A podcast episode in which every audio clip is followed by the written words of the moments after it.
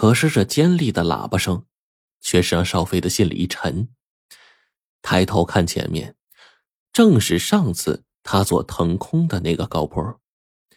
蔡强的喇叭声一下子让他想起了那个蜷缩在高坡下的乞丐，手里的油门也随即松了下来。蔡强的摩托车从高坡上飞了过去，邵飞的摩托却是由于加速度不够，腾空的高度太低，在落地的时候发生侧滑，这一下呀，就让蔡强超过去十几米。等到邵飞调转方向再去追赶的时候，已经晚了。蔡强的摩托已经停在林黑子面前，他伸出手去抓林黑子手里的密码箱，林黑子一闪身，就躲过了蔡强的手，一翻腕锁住蔡强的胳膊。蔡强哎呀一声就叫了起来。这个时候，众人都围了上来，看到林黑子动手，大家都是愤愤不平。邵百金走过来，冲着林黑子吼了一声“放手”，然后亲自把那箱子拿过来，递给蔡强说。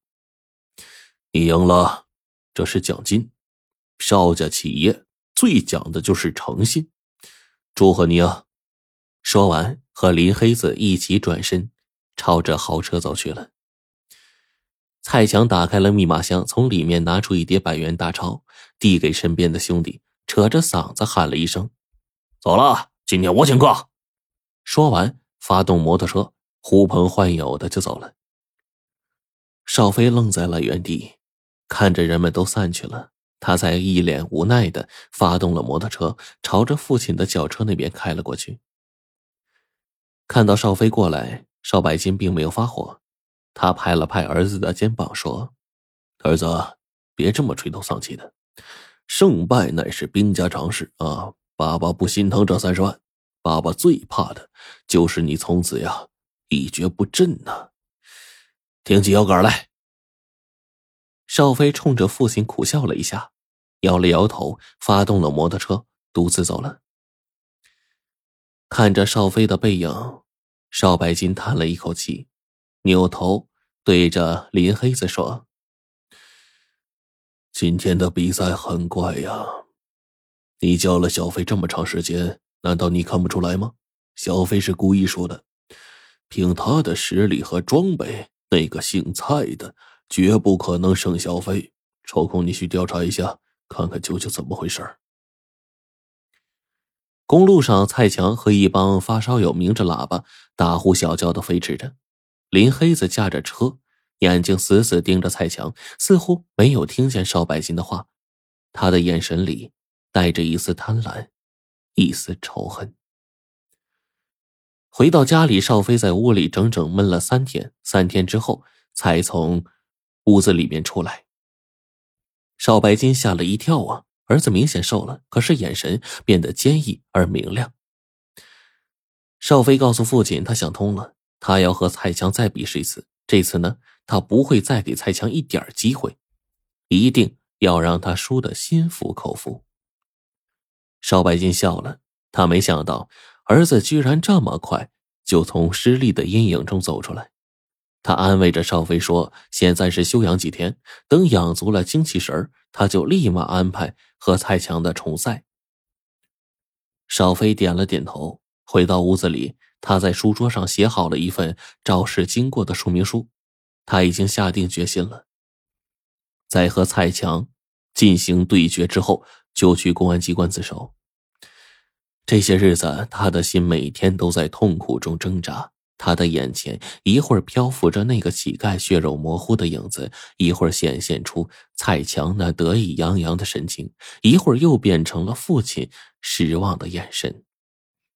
自从他十四岁开始接触越野摩托，他就希望自己成为一个真正的赛车手，一个懂得拥有快乐和责任的赛车手。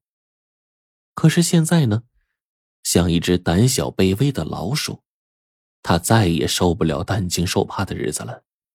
可是，一连十几天过去了，重赛的事儿一点消息都没有。邵飞追问过几次，邵百强说一直联系不上蔡强。邵飞私下里呢，也给蔡强打过几次电话，可都是关机。这个家伙呀，估计是有了钱，到什么地方潇洒去了。这天，邵飞正在家里擦着摩托呢，邵百金兴冲冲的从外面走进来。告诉邵飞一个消息，说蔡强死了。前天呢，蔡强在郊外的环山路上开车，结果失控意外了，连人带车撞在石壁上，车被撞成碎片，人也嘎了。蔡蔡强死了，邵飞简直不敢相信自己的耳朵，怎怎么会这样啊？邵白金嘿嘿一笑说：“ 儿子，中国有句古话，叫做‘天作孽犹可恕，自作孽不可活’。蔡强虽然赢了你，但老爸看得出来，他赢的不光彩。人呐，是不能做亏心事的，做了亏心事，鬼就来敲门。怎么样？他先上西天了吧？你说这是不是报应？”邵飞摇了摇头说：“爸。”蔡强死了，警察会不会怀疑咱们呢？前些天我刚刚输掉一场比赛，输掉三十万。邵百金拍了拍自己胸脯说：“你放心，不会。你老爸我在生意场上打拼这么多年，做人的原则从来就没变过。违背良心的事儿我不干，违法犯罪的事儿我不干。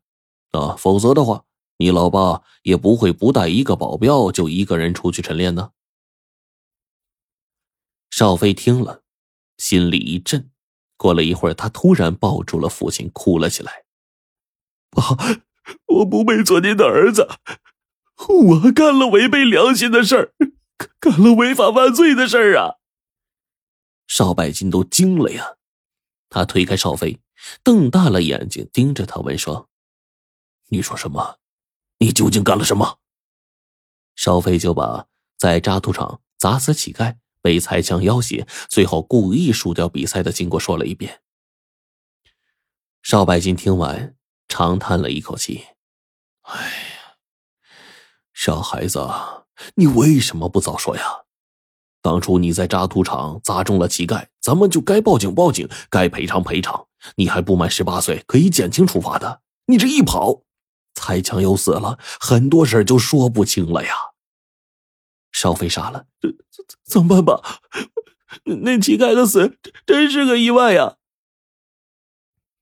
邵百金沉思了好长时间，最后呢，叹了口气说：“哎，小飞啊，你先别着急啊，这个我先找律师好好咨询一下，然后呢，咱们再做定夺。”邵百金的话刚落，门就被推开，林黑子从外面走进来。